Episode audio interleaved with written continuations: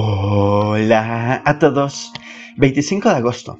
Y gracias a nuestro devocional Alimento para el Alma, hoy podrán escuchar No tengo caballos. Lectura sugerida es el Salmo 20.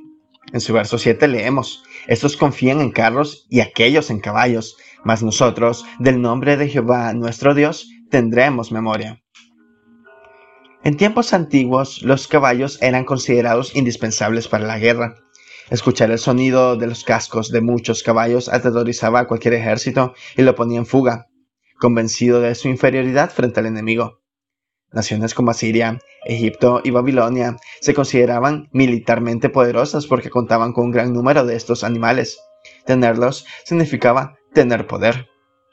El pueblo de Israel, sin embargo, tardó bastante en introducir caballos en su ejército, probablemente hasta la época del rey Salomón.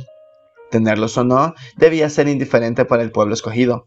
Jehová les exhortaba a que no fueran como las otras naciones.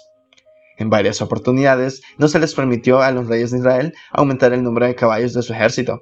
Su confianza debía estar exclusivamente en su Dios, a quien acudirían por ayuda.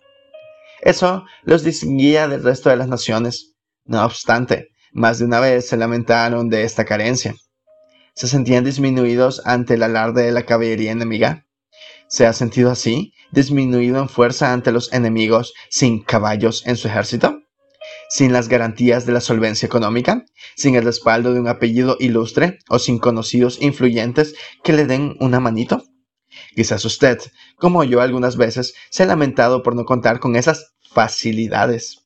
Pero, qué maravillosa experiencia es llenarse de júbilo cuando, aún sin contar con caballos en mi ejército, el mismo Dios se hace presente y, sin más, es el recurso suficiente y eficaz para cubrir cualquier necesidad en toda circunstancia. Lo he probado, mi alma le alaba. Devocional escrito por Nancy Rodríguez Antíbero en Uruguay.